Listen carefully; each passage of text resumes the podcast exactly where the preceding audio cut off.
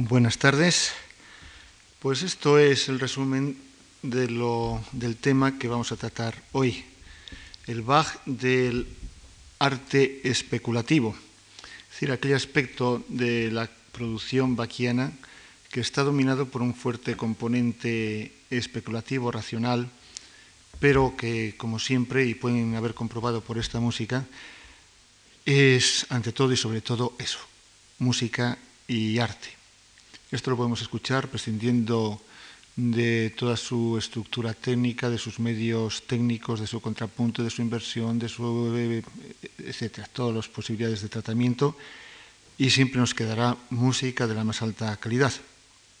Y con este epígrafe de arte especulativa referido a Bach, nos enfrentamos precisamente con la última etapa de su obra creadora Abarca en números redondos, como son siempre así los, números redondos, pues la última década, 1740-1750. En, este, en esta etapa la actividad en el campo de la música religiosa coral como compositor es irrelevante y lo único que la significa un tanto es la confección, y digo con toda intención confección, porque no es composición, es adaptación, parodia de músicas anteriores, para completar lo que le faltaba de la misa en sí menor, para convertirla así en una misa católica, entre comillas, porque la misa luterana era solamente Kiri y Gloria, y cuando decimos misa católica quiere decir que es una misa de las cinco partes clásicas, Kyrie, Gloria, Credo, Sanctus, con sus diversas secciones, y Agnus. La música profana de esta época se reduce al cuarto volumen del Clavier Übung, esa serie de, de, cuatro que va produciendo, y el cuarto contiene precisamente las variaciones Goldberg, música camarística para chémbalo, y luego mmm, alguna cantata profana, algunas se han perdido, pero mm, es de esta época de 1742 la que lleva el número 212 del catálogo, conocida como la cantata campesina. Está compuesta para el camarlengo, era el título que tenía, no llegaba a ser noble, pero vamos, dignatario, Karl Heinrich von Dieskau. Este tenía, pues eso, diríamos, un cortijo cerca de, de Leipzig, en Kreuzschocher, y allí, además era el jefe de correos de Sajonia, de aquella parte de Sajonia, era el, diríamos, el, jefe de Picander, el libretista de, Bach, y allí le prepara a su jefe Picander un texto de una cantata para una fiesta que van a celebrar, muy divertida, de un carácter rústico, mmm, buscada y rebuscadamente rústico, que está lleno de gracia y de un salero que, bueno, no es el de Sevilla, pero bueno, para ser allá en, en pleno centro Europa, en la Sajonia fría, pues tiene gracia esta música. En este número, que es el área de abajo, los, protagonistas son dos personajes, como digo, rústicos, es soprano ella, bajo él, y aquí al bajo, pues entre otras cosas y adulaciones, le dice que su prosperidad crezca y que pueda reír de contento por lo bien que le va. La palabra lachen, en alemán, reír, tiene aquí una especial acentuación que es muy sabrosa.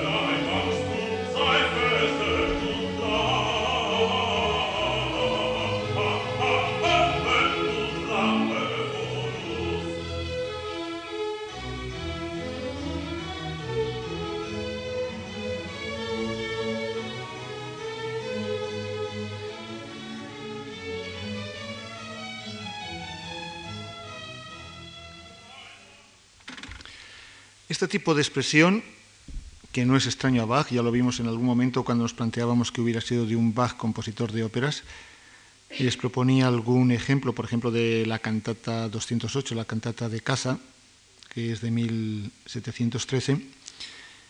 En este caso es prácticamente una isla en la actividad creadora de Bach, porque durante esta época se dedica sobre todo a música de otro tipo. Mm, sigue con la obra de órgano, donde va a crear pues, los corales de Leipzig, aquellos que decían que eran se conocen como los 18, pero hay quien dice que no son 18, sino 17 más 1, porque los 17 iniciales estaban destinados a hacer un ciclo completo, bien organizado, y el decimoctavo es aquel que escuchamos para terminar un día el testamento de Bach que compone y dicta porque no puede escribirlo en su última enfermedad. Eh, lo mismo para órganos son las variaciones canónicas con las que nos enfrentaremos ahora y representan junto al segundo libro del clave bien temperando, la ofrenda musical y el arte de la fuga, el prototipo de obras de esta época, mm, dominadas por ese signo de lo especulativo musical. Ya vimos en su momento, mm, en la segunda de las charlas sobre el Bach cantor luterano, cómo hacia 1730, más bien un poquito antes que un poco después, la relación con sus superiores, tanto los civiles como eclesiásticos, se vuelve tirante y en continuo conflicto. En esta época, ya cuando estamos llegando a la última década de su vida, sigue igual. En 1739 le envían un mensajero con la prohibición de que interprete la pasión de Viernes Santo sin previa autorización. No se sabe cuál era la causa, pero al parecer por algo que dice el texto era por problemas de censura. Curioso porque esa obra ya había sido cantada dos veces, como dice el mismo Bach. Y también consta, según el oficio que manda esta especie de secretario, de mensajero oficial, lo redacta el funcionario municipal, Dice que respondió con, no dice él, pero eh, por el tono es de displicencia, y Bach dice que eso para él no es más que una carga. Y además pone la palabra latina, onus. Ha tenido disputas también recientemente con el rector de la escuela. Hay una polémica, la llamada polémica de los prefectos, que los prefectos eran sus ayudantes, diríamos, en llevar el coro y demás que le ha envenenado. Y todo contribuye a que le pese cada vez más esa convicción de que había perdido categoría al cambiar su puesto de Kapellmeister, director de orquesta de, que tenía en Köthen, por el de cantor en Leipzig, algo que vimos también en aquella carta tan sabrosa a su amigo de la juventud, Erdmann, donde le pedía que buscara, le buscara otros aires que en Leipzig la cosa estaba muy dura, que cuando había menos muertos de lo normal porque el aire era sano, pues ganaba menos, en fin, todas aquellas cosas tan sabrosas que le escribía y que ya vimos.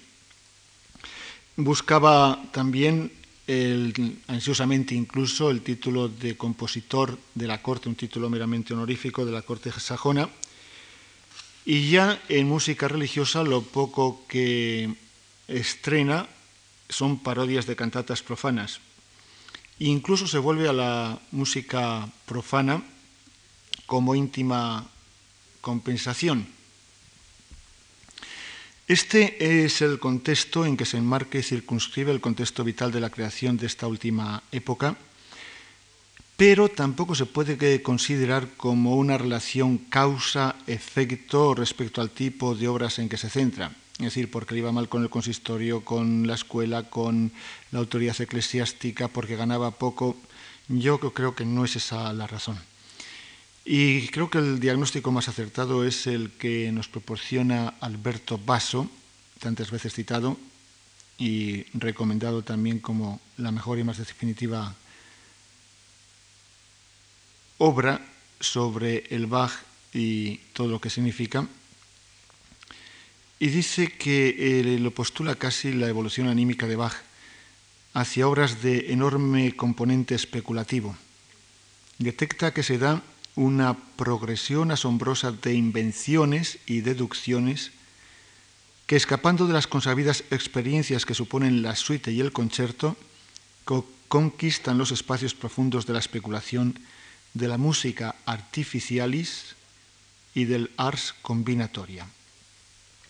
El camino que toma Bach en, la última curva ya de su trayectoria vital tiene, creo yo, un perfecto parangón con el de otros grandes compositores, cuyo postrero afán ha sido el explorar hasta las extremas consecuencias las virtualidades de su técnica, una especie de resumen de sus ideales que convenientemente desarrollados legarían a la posteridad.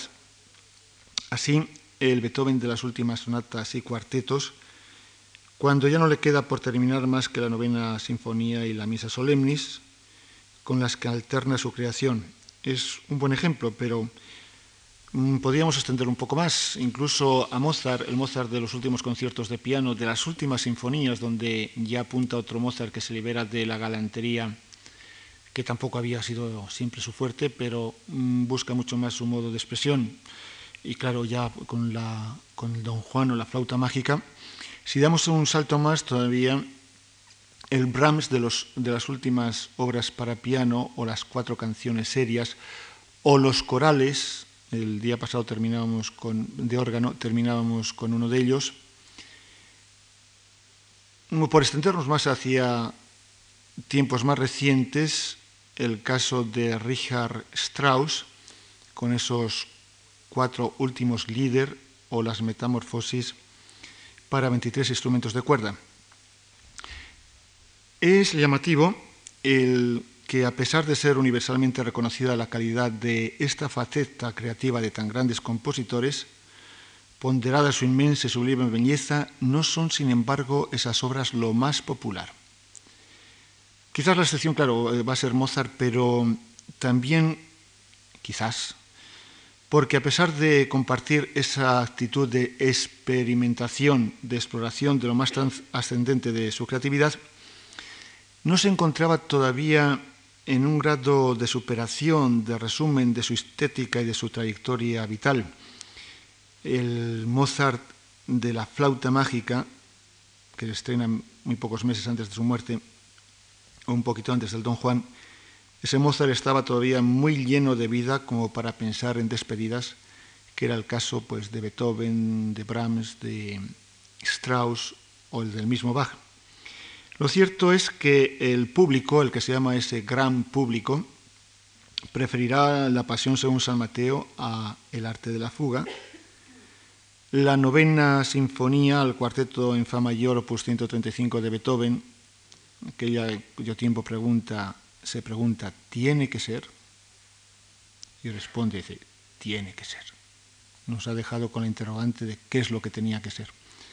Pero lo titulaba una, una mm, resolución difícilmente adoptada. También preferirá el requiem alemán a las piezas para piano del opus 116 de, de Brahms o las travesuras de Till Eulenspiegel a estas metamorfosis que acabo de citar. Precisamente porque tiene un gran parangón con la obra de Bach, vamos a escuchar un fragmento de estas metamorfosis. Lo titula Estudios para 23 instrumentos de cuerda, casualmente también como venía titulando Bach y todavía en esta década dos de sus obras, Clavier y Bunk. Y Bunk es ejercicio, estudio. Richard Strauss vive también la última etapa de su, de su vida, ya nonagenario, ha acabado la guerra y desde las cenizas de la guerra más cruel que ha experimentado Europa se, levanta su reflexión serena, pausada, intensa, concentradísima, para una obra que dura 27 eternos minutos de lenta música y que alcanza su punto culminante después de 17 al menos en la versión de Karajan, pero vamos a escuchar al menos el principio donde se trasunta, y él mismo nunca lo ocultó, el tema de la marcha fúnebre de la tercera sinfonía de Beethoven.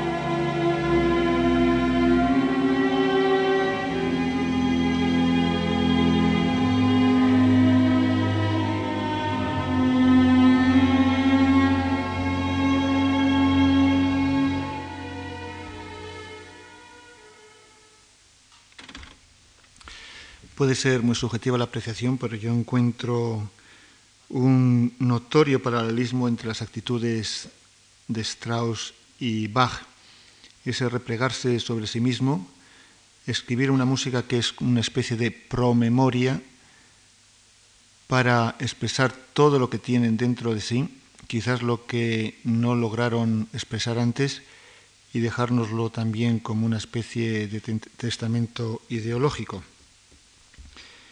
Y no podemos despedirnos de Bach, al que hemos seguido en ese periplo vital, pero siempre a través de su obra, sin abordar esta etapa en la que se encontró intensamente sobre sí mismo, para dejarnos su, música más pura y más intensa, mm, ciertamente también más abstracta. Em, puedo asegurarles que podría haber cogido un tema más asequible, no sé, más divertido, no se puede decir, pero más fácil. Pero creo que en este periplo nuestro también por su vida y su obra hubiéramos, les hubiera defraudado, casi estafado, si no nos enfrentamos con este Bach que es también de lo más intenso y lo más puro del mismo.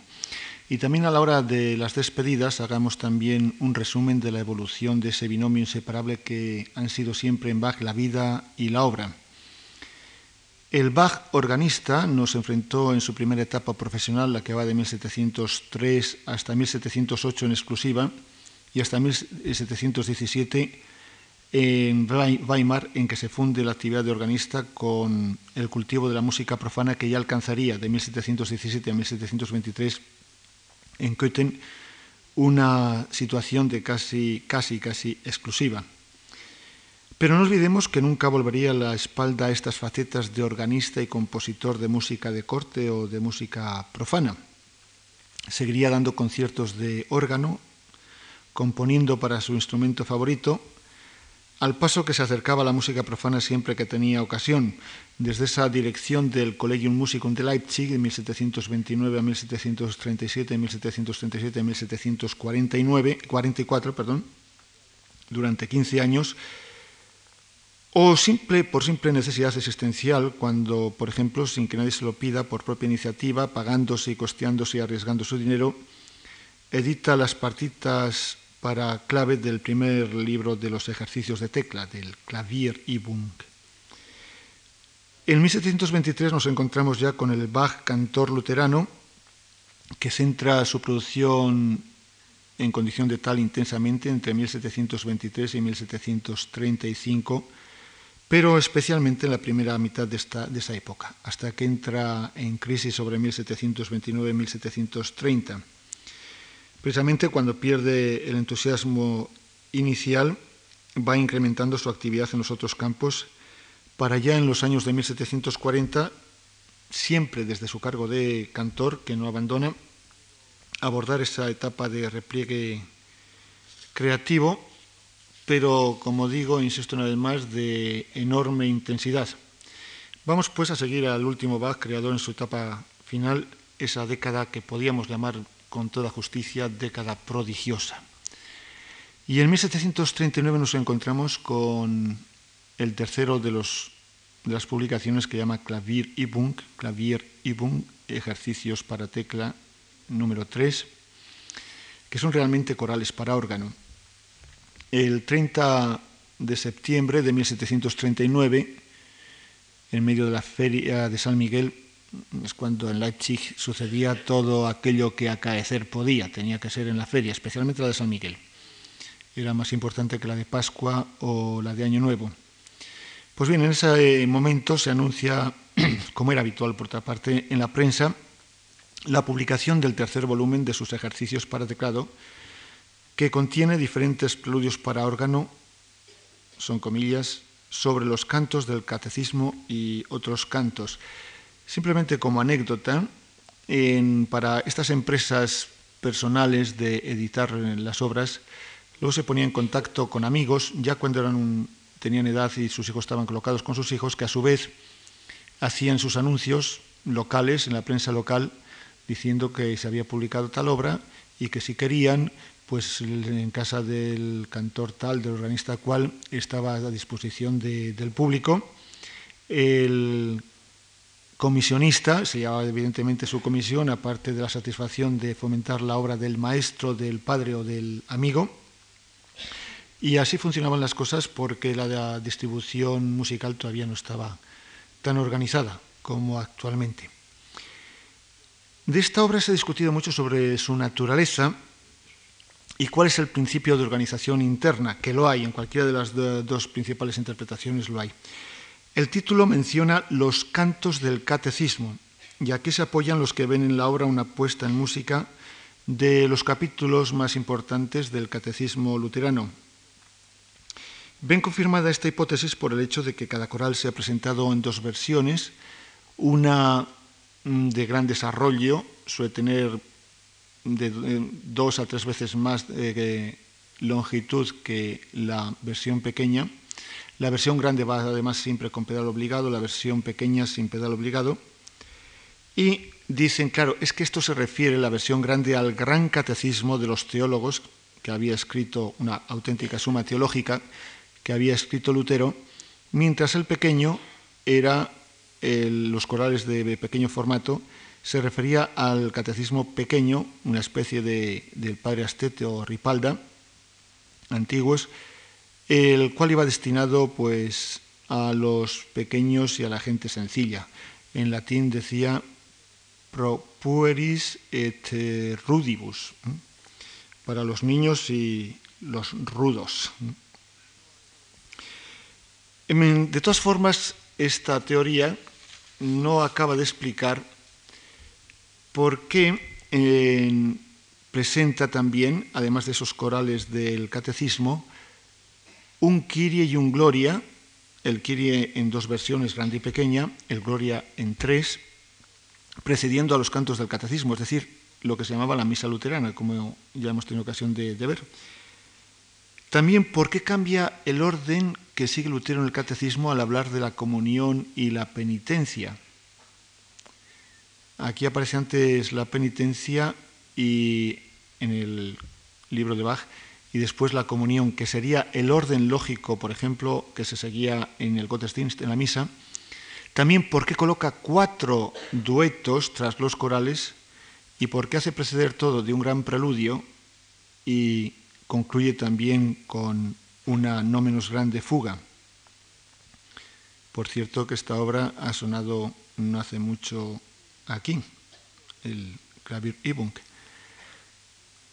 Hay quien ve en este orden el de un Gottesdienst, es decir, de una misa, una misa de órgano, una misa ideal, cuyos diferentes pasos son ilustrados con los cantos del catecismo.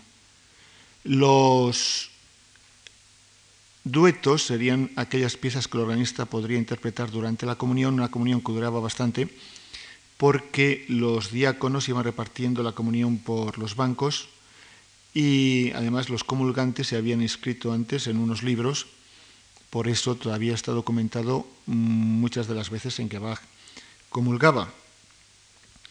Y eh, mientras sucedía todo el rito de la comunión, se podía ir tocando algo de esto, el preludio serviría de música de entrada y la fuga, la música de salida. Aquí es una obra maestra realmente, no tiene desperdicio. Estaba a punto casi a blasfemar, pero en el sentido, blasfemar de Bach, en el sentido de que le pasa lo que al cerdo.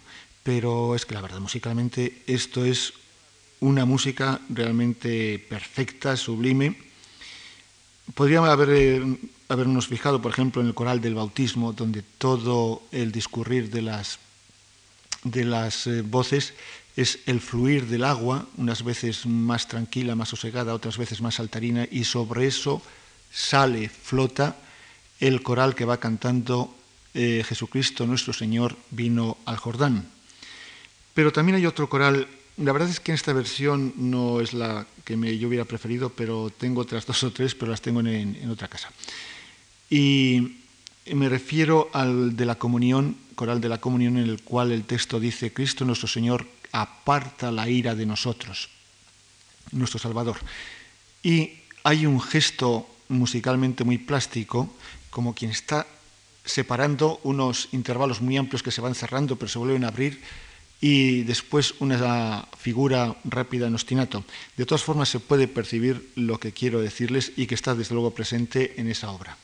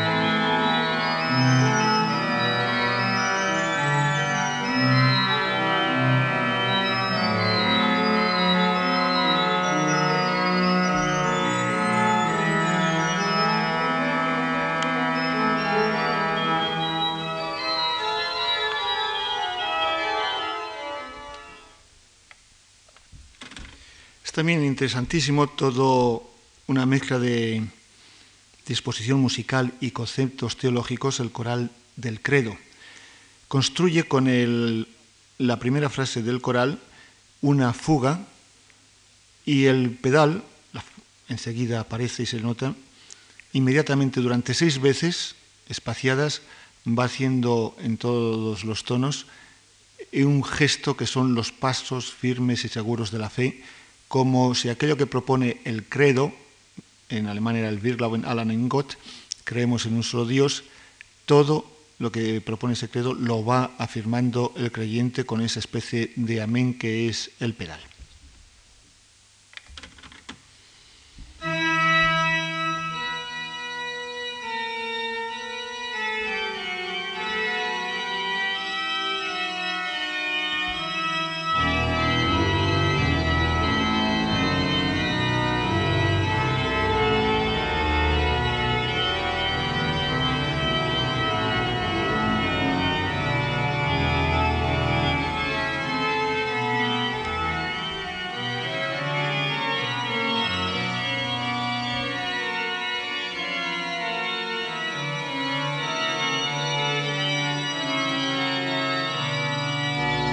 Otra vez.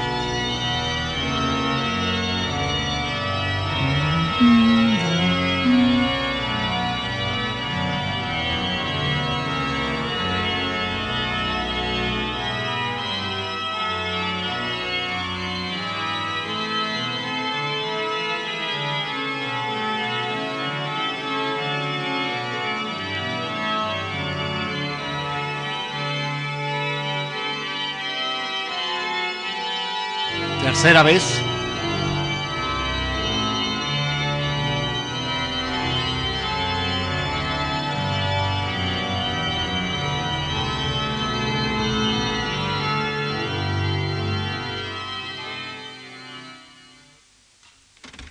Y así como digo, hasta seis. Otra de las obras importantes es el segundo cuaderno del clave bien temperado en 1722 había, es la fecha que lleva la portada de la primera serie de Preludios y Fugas, que es realmente la cumbre de la didáctica en el campo de la tecla de, como instrumentista y también de la composición. No podemos precisar la fecha ya que el manuscrito se perdió. Lo más antiguo que tenemos es una copia de 1744 de su yerno Alt Nicol, pero posiblemente a finales de la década de los años 30, de 1730, va a disponer Bach un segundo cuaderno de preludios y fugas, gemelo del primero, porque no hay que considerarlo como segunda parte, como si el primero hubiera sido incompleto y no fuera en sí mismo perfectamente consistente, no necesitaba ya perfeccionarlo. Como carácter personal de este segundo volumen, pues, se podría destacar el mayor desarrollo, por ejemplo, de los preludios, el que estos ya aparecen con mucha frecuencia en forma bipartita, mm, quizás el impulso que le ha llevado a crear este segundo clave bien temperado, pues sea el impulso a crear obras bajo el signo del exercitium, del ejercicio, del Übung. O, como dice, decía antes también Alberto Basso, la ratio ordinis, la razón del orden, o simplemente la experimentación. Los móviles mismos que impulsarían otras obras en un afán de perfección conceptual e intelectual y como es una obra suficientemente importante y de gran entidad, y por cierto, la que menos se utiliza en los conservatorios y en las clases y en la didáctica, se prefiere, no sé por qué, mucho más el primer volumen, al menos una mención y un recordatorio con el preludio en si menor, que presenta toda esa tensión también de reflexión seria y profunda.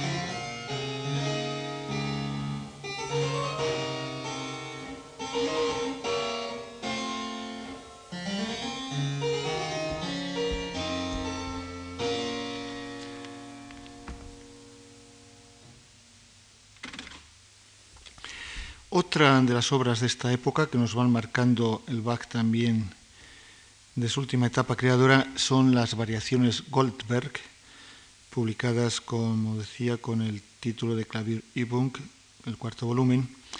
La edición no lleva fecha, pero ha debido ser publicada en 1742 o 1741 en Nuremberg. Y así, con todo lo que tiene de anécdota, narra Forkel el origen de la obra.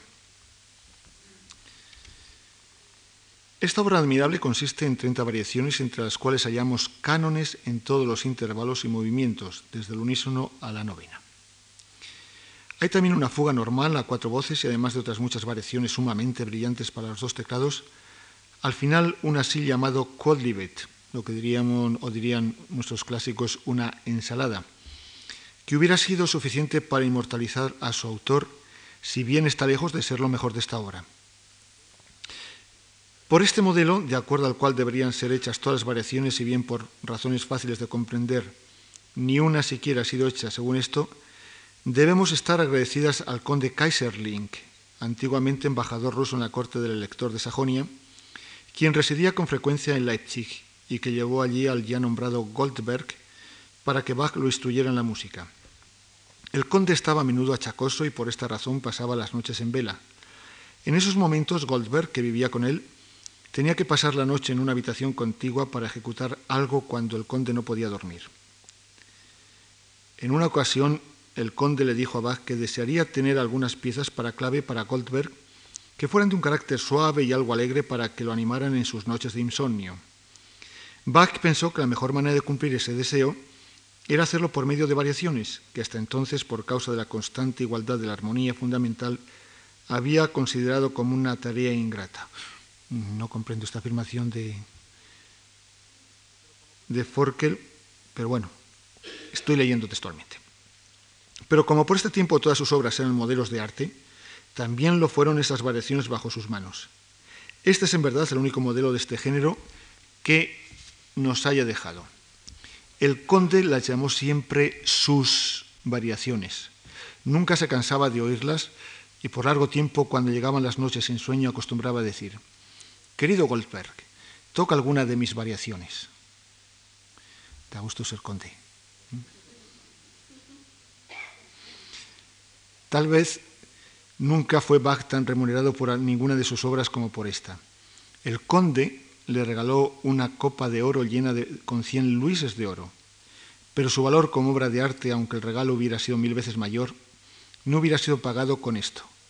Hay que observar que en las copias grabadas de estas variaciones hay algunas erratas importantes que el autor corrigió en su copia, una copia que por cierto está en la Biblioteca Nacional de París y que es un documento importante porque tiene muchas anotaciones de otro tipo.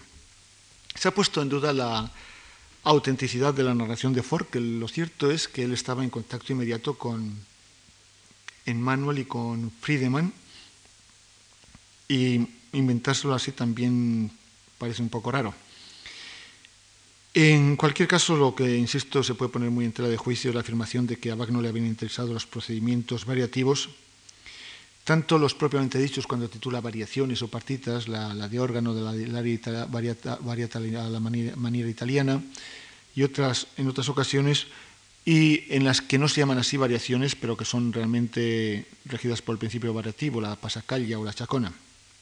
Como tema, y lo pongo entre, lo diría entre, entre comillas, ha tomado un aria bipartita original del propio Bach algo que ya está resuelto por investigación que en algún momento lo puso en duda, y que a continuación inmediatamente es incorporada por su mujer, por Ana Magdalena, aquel álbum con el que nos hemos encontrado más de una vez, y lo hace en torno a 1740, eso sí se puede fechar, casi seguro por la época en que Bach estaba o componiéndolo o estaba a punto de terminar las variaciones. El resultado es un auténtico monumento a la especulación compositiva. Todos mm, los procedimientos y estilos se encuentran en sus 30 variaciones, sean la abertura la francesa, la danza de suite, el aria, la tocata, el preludio, la fuga, el coliber y sobre todo el canon. Para todas sirve de referencia esa aria, pero no tanto la melodía cuanto la armonía del tema, el bajo de manera que las variaciones Goldberg podrían concebirse y calificarse de una gigantesca chacona. A modo de resumen y de antología les propongo un pequeño paseo por las obras que ahí se contienen, eh, que como digo es un resumen del saber compositivo de la época. Vamos a escuchar primero la primera sección del tema.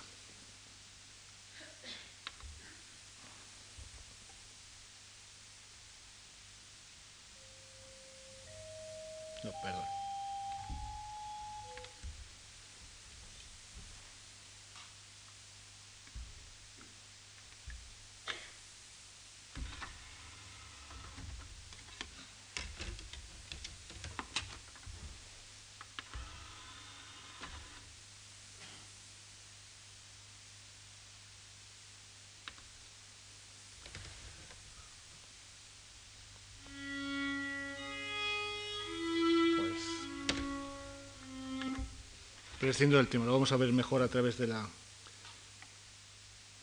de las variaciones. La primera sería la variación 16, que es una especie de obertura a la francesa. No se va a privar ni siquiera de la fuga que formaba parte de la abertura francesa, un tiempo punteado, enérgico, la fuga y una réplica o una cita de la primera parte.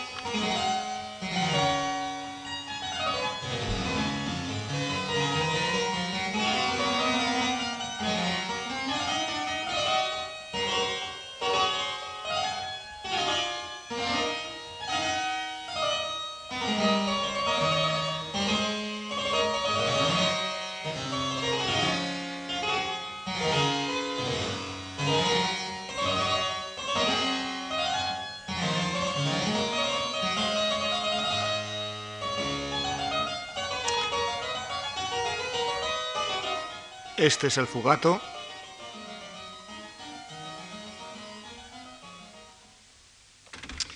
Otro de los recursos típicos de la época era la danza, la danza que formaba parte de la suite. Y en este caso les propongo entre las varias que hay una que indiscutiblemente tiene todo el carácter de la giga.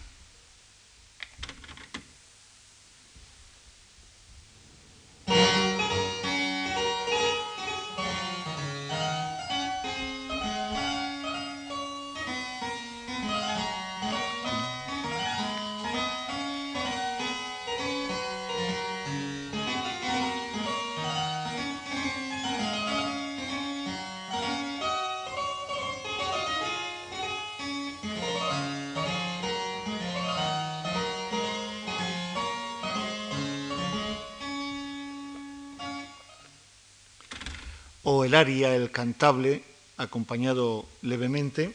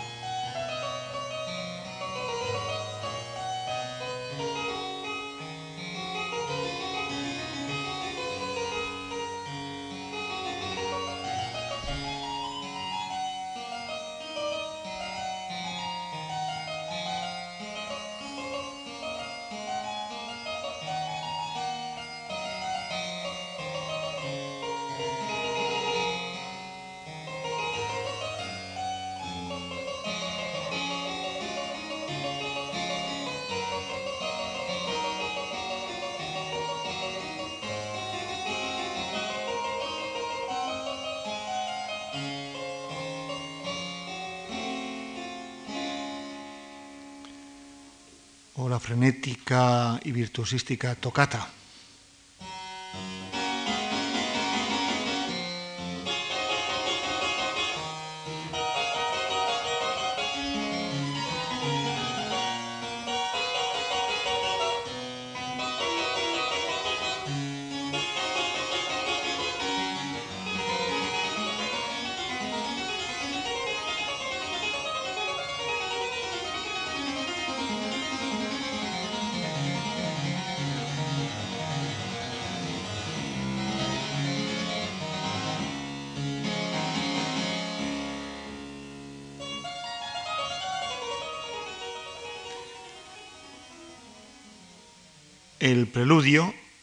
Serena Expresión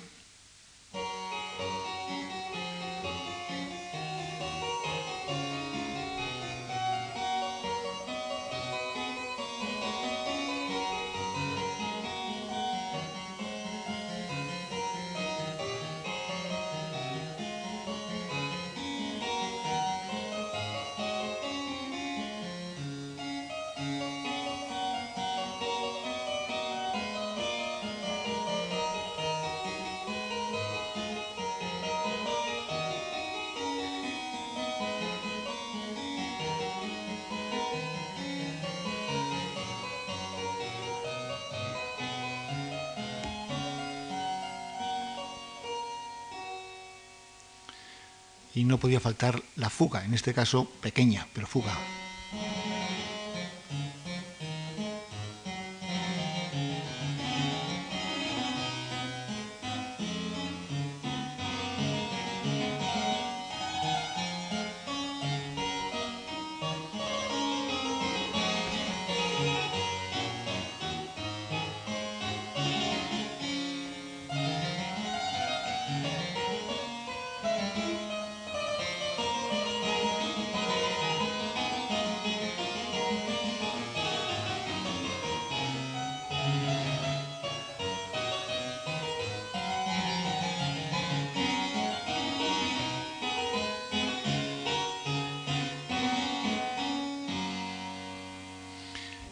Naturalmente el canon puro y duro.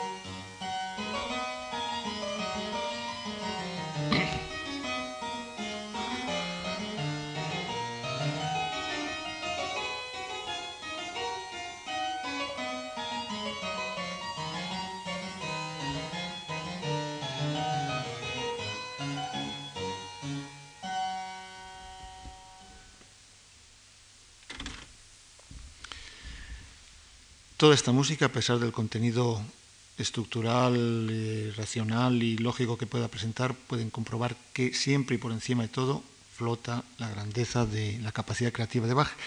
En esta obra especialmente admirable si tenemos en cuenta que la base armónica punto por punto es la misma. Componga la obertura, la giga, la tocata, el canon, la fuga, siempre, siempre el mismo módulo eh, de pasos armónicos y su fantasía y su creatividad no se agotan.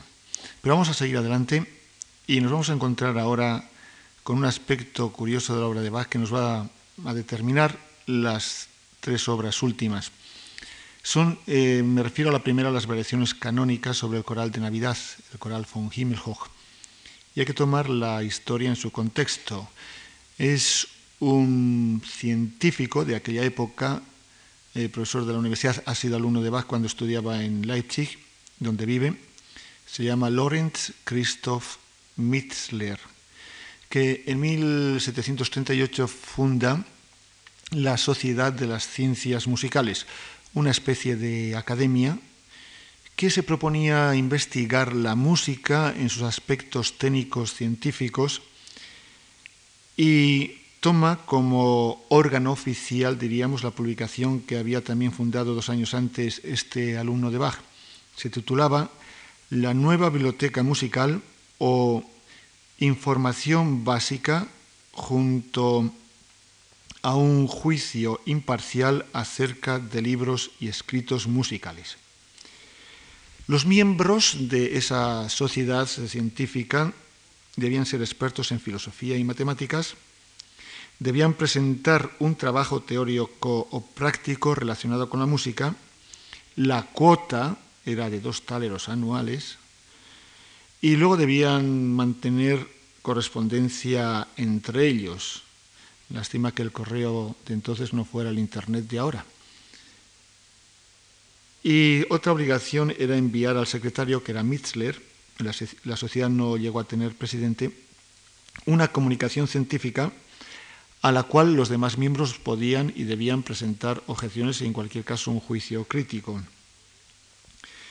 El socio debía regalar a la sociedad un retrato al óleo y esto es lo que nos ha posibilitado, tener el retrato auténtico, real y verdadero de Bach, ese que ha presidido el cartel y la convocatoria de este ciclo, en el que Bach está con la mano, bueno, una buena papada, y en la mano un inofensivo papelito que es un canon triple. Un canon triple que está resuelto y, es música, no es algo que ha pintado el, el pintor de su fantasía, es auténtica música resuelta. Eh, otra cosa que se pedía a los... Ah, por cierto, los otros cuadros que presentan abajo jovencito no son auténticos. Solamente hay uno al pastel en coloritos muy al estilo de aquellos lápices Goya que había antes para los niños, que ese sí también es además eh, autor un pariente suyo, un sobrino. Una cosa que se pedía a los mm, socios era que en la medida de sus posibilidades tuvieran en cuenta a la sociedad en su testamento.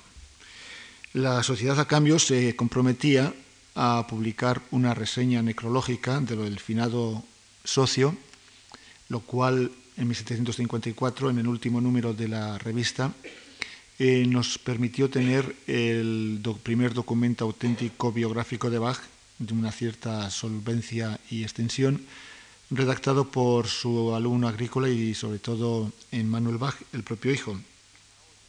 Y además de esta reseña dedicaría al socio difunto una oda o una cantata.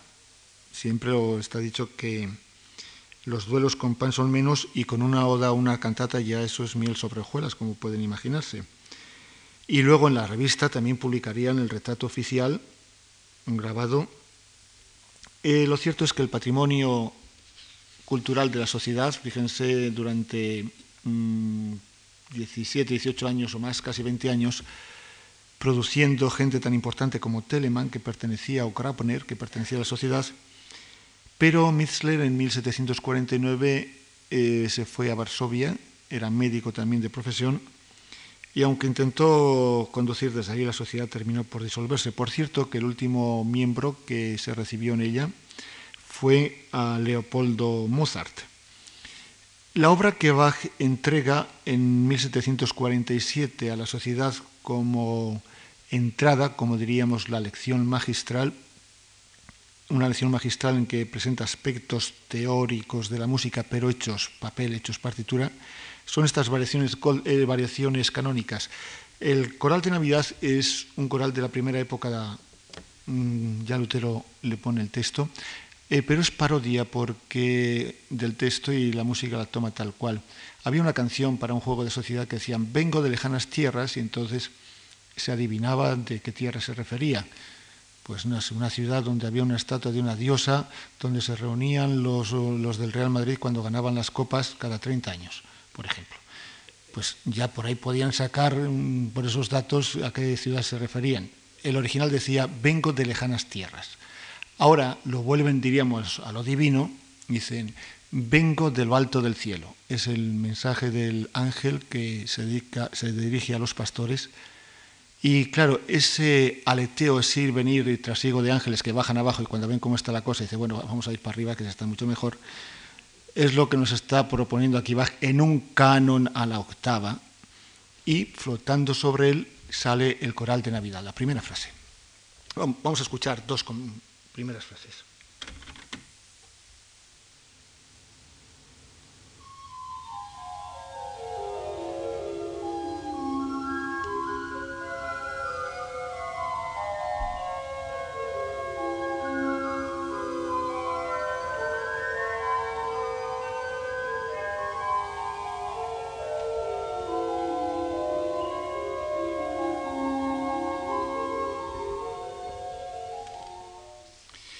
Canon a la quinta,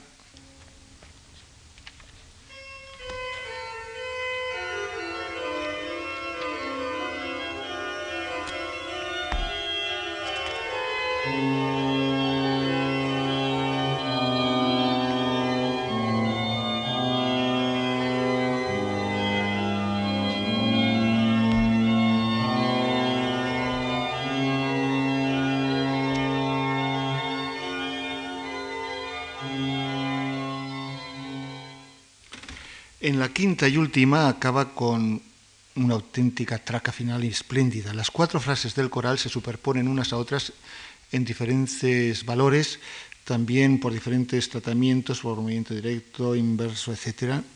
Y al final mm, hay que estar con la oreja y tener un oído armónico ya bastante desarrollado, pero al final firma. Si bemol, la, do, si b4, es decir, B, A, C, H. Bach.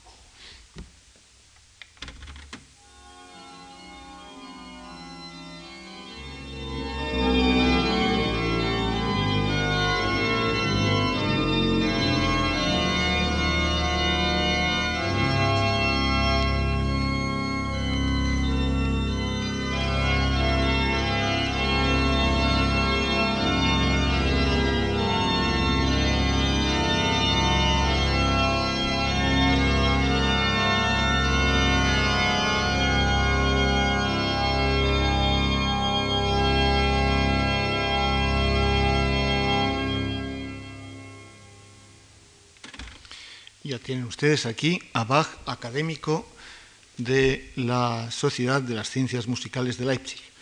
Otra de las obras del mismo año, 1747, es La ofrenda musical. Y a propósito de esta obra tiene una vez más la palabra Forkel. Narra como Federico II de Prusia estaba insistiendo que a ver cuándo venía Bach, qué tal, insistiendo ya tanto que dice que cuando los deseos del rey le fueron repetidos por el hijo en varias cartas, se dispuso en 1747 a emprender ese viaje en compañía de su hijo mayor Wilhelm Friedemann. Tenía el rey en ese tiempo todas las noches un concierto de cámara en el cual él mismo tocaba algunos conciertos para flauta. Una noche, cuando ya preparaba su flauta y estaban ya sus músicos reunidos, recibió de un oficial el informe escrito de la llegada de extranjeros. Con la flauta en la mano leyó el papel, se volvió de pronto hacia los músicos reunidos y dijo de un modo que revelaba emoción, Señores míos, el viejo Bach ha llegado. Ten en cuenta que Emmanuel Bach tenía que estar, porque era uno de los músicos que eh, se reunían con el rey para ensayar antes de la velada musical para la corte. La flauta fue puesta de lado y el viejo Bach, que paraba en casa de su hijo, recibió la orden de presentarse enseguida en el castillo. Virgen Friedemann, que acompañaba a su padre, me ha contado esta historia y debo decir que aún hoy recuerdo con agrado la manera como me la contó. Se cambiaron aquel entonces muy ceremoniosos cumplidos, la primera presentación de Johann Sebastian Bach ante tan gran rey, que no le dio tiempo siquiera para trocar su traje de viaje por el ropón negro de cantor, debió ser necesariamente trabada con muchas disculpas. No quiero hablar aquí de la forma que tuvieron esas disculpas, pero solo hacer resaltar que en boca de Virgen Friedemann eran un verdadero diálogo ceremonioso entre el rey y Bach con sus disculpas. Pero más importante que todo eso fue que el rey suprimió su concierto de flauta aquella noche e invitó al que ya entonces llamaban el viejo Bach a probar sus pianos Silverman, que estaban en distintas salas del castillo. Los músicos iban de cuarto en cuarto con él y Bach tenía que probarlos e improvisar en cada uno de ellos. Luego que hubo probado e improvisado por algún tiempo, solicitó del rey un tema para una fuga que ejecutaría enseguida sin ninguna preparación. El rey se maravilló de la manera tan erudita como, improvisando fue desarrollando su tema y probablemente para ver cuán lejos podía ser llevado tal arte, expresó el deseo de oír una fuga con seis voces obligadas. Pero como cualquier tema no se adaptaba a tan recargado contrapunto, eligió Bach un tema propio y lo ejecutó al instante con gran admiración de los asistentes, de un modo tan maravilloso y erudito como lo había hecho antes con el tema del rey. También quería conocer el rey su arte de organista. Bach fue llevado al día siguiente a todos los órganos de Potsdam, como antes lo había sido a todos los pianos Silbermann. A su retorno a Leipzig desarrolló el tema dado por el rey en tres y seis voces, les añadió varios cánones artificiosos, lo hizo grabar en cobre bajo el nombre de ofrenda musical y lo dedicó al autor del tema.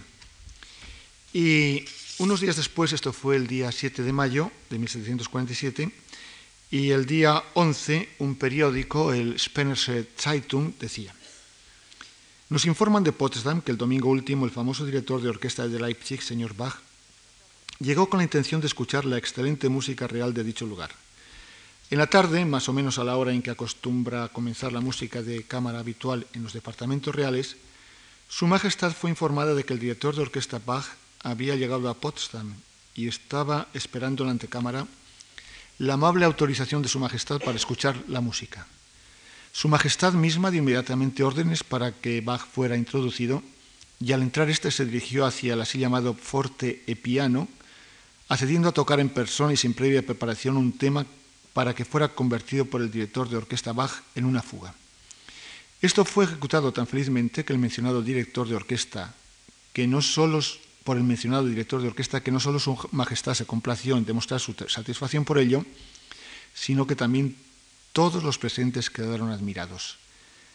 El señor Bach encontró el tema propuesto tan extraordinariamente hermoso que se propone desarrollarlo en una fuga según las reglas y hacerla grabar en cobre. El lunes el famoso compositor fue escuchado en la iglesia del Espíritu Santo en Potsdam y recogió aclamaciones generales del numeroso auditorio. En la tarde, Su Majestad lo puso de nuevo a prueba con la ejecución de una fuga a seis voces, lo que él cumplió tan diestramente como en la ocasión anterior para placer de su majestad y general admiración. Y más tarde, contaba Federico Alvarón van Swieten, que lo escribe en el informe en francés, dice, él, Federico el Grande, me habló, entre otros asuntos, de música y de un gran organista llamado Bach, pero aquí se refiere a Friedemann, que estuvo por un tiempo en Berlín.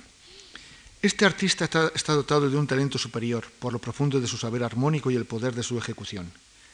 A cualquiera que yo haya oído o pueda imaginar, mientras que los que conocieron a su padre pretenden que él a su vez era aún más grande.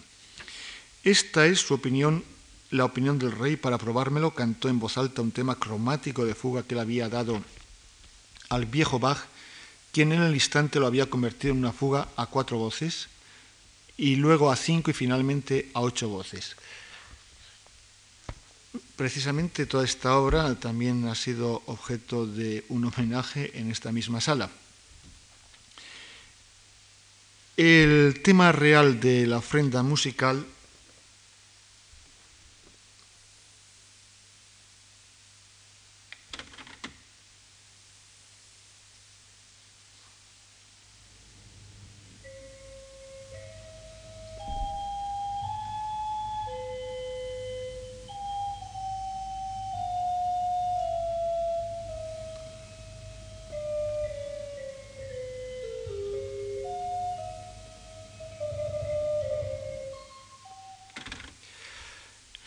sobre todo ahí lo que llamaban entonces el passus duriusculus, es una trayectoria de cuatro notas pero cromáticas, tenía su interés. De hecho, y también aquí se hizo una fuga, una sonata de Federico, escrita en el mismo tono que el tema, con una fuga, la única de las sonatas de Federico el Grande que tiene fuga, eh, casualmente en do menor, que posiblemente la compuso un poco motivado por la presencia de Bach en Potsdam.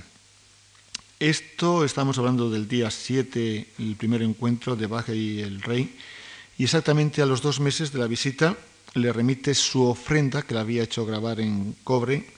Había editado 100 ejemplares, el folio de dedicatoria era el número de 200, y que estaba a la venta para la feria de septiembre, la de San Miguel, como hemos comentado.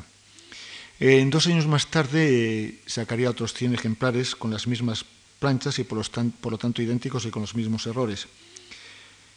Ha habido repetidos intentos de reordenar las piezas partiendo de una desconfianza en la edición.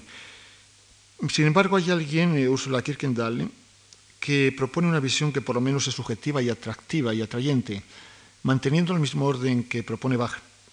Cada una de las piezas representaría uno de los pasos del discurso según la Institutio Orat oratoria, el Tratado de Retórica de Quintiliano, que el es rector de la Escuela de Santo Tomás y además amigo personal de Bach, Johann Matthias Gessner, había comentado y regalado a Bach. Esta ofrenda musical sobre este tema real que siempre de una forma o de otra aparece, da como entramado principal ese tema a que sobre él se recubra de un ropaje siempre sorprendente y cambiando de, de técnicas.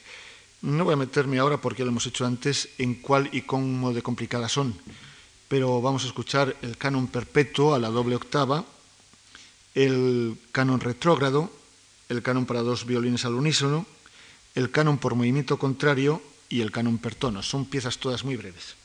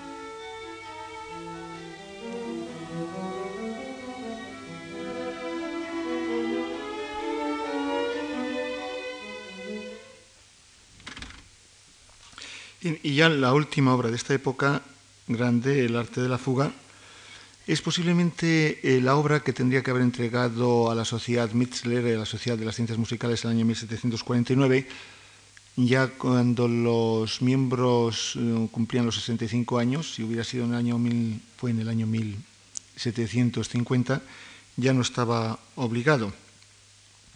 El arte de la fuga, que aquí se entiende no en el sentido estricto de fuga, sino toda pieza basada en el arte imitativo. Una obra que ha hecho correr ríos de tinta, multitud de libros específicos especializados, monografías.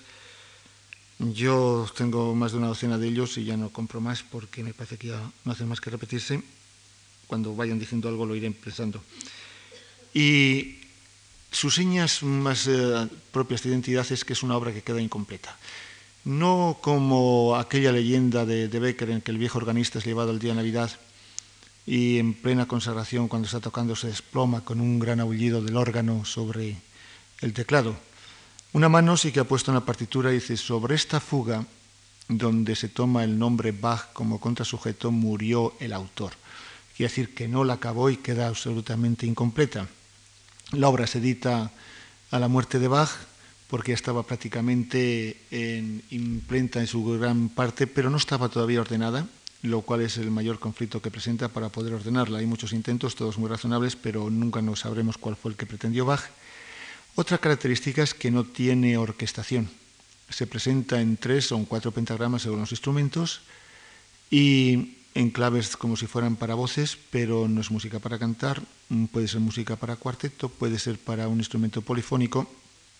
Es un misterio más que nos dejó Bach. Lo cierto es que en el último año, ya vimos el último día, cómo se dedica sobre todo a terminar la misa en si menor y ya entra en declive con el avance de las cataratas y la operación. la obra se basa en un tema principal en torno al cual se entretejen otros muchos. Y aparte de la gran intención de Bach de resumir el arte contrapuntístico, no tiene mucho éxito porque ya veíamos en varios momentos cómo la música va cambiando de estilo, de gusto y busca otras sendas. El mismo Marpur, que el gran teórico, al prologarla, pues empieza a echar pestes contra la, la música actual, la música de ese momento, con lo cual descalificaba la obra de Bach, dejándola fuera de combate. Como ejemplo de, y resumen de las piezas que allí se contienen, las 19, podemos ver lo que técnicamente se llama una doble fuga en contrapunto invertible a la duodécima de un vigor y una fuerza increíbles.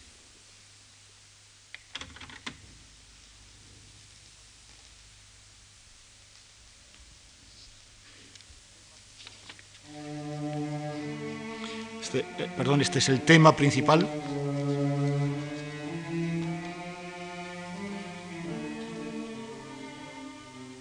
Y observen, primero vamos a escuchar el tema secundario, sobre él se fundirá el tema principal que vamos a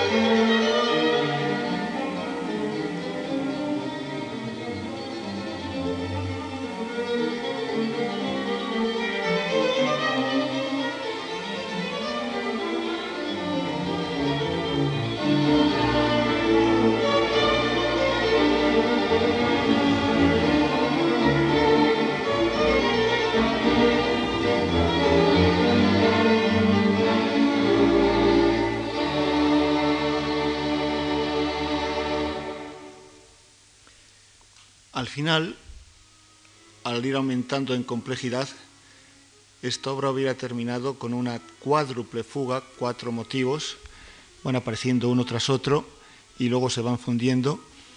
al llegar al tercero toma otra vez su propio nombre, el BACH, si vemos la dosis como motivo, pero justamente cuando empieza a desarrollarlo lo abandona. Siempre nos quedará el misterio de cómo hubiera sido ese final y el orden que le correspondería a toda la obra.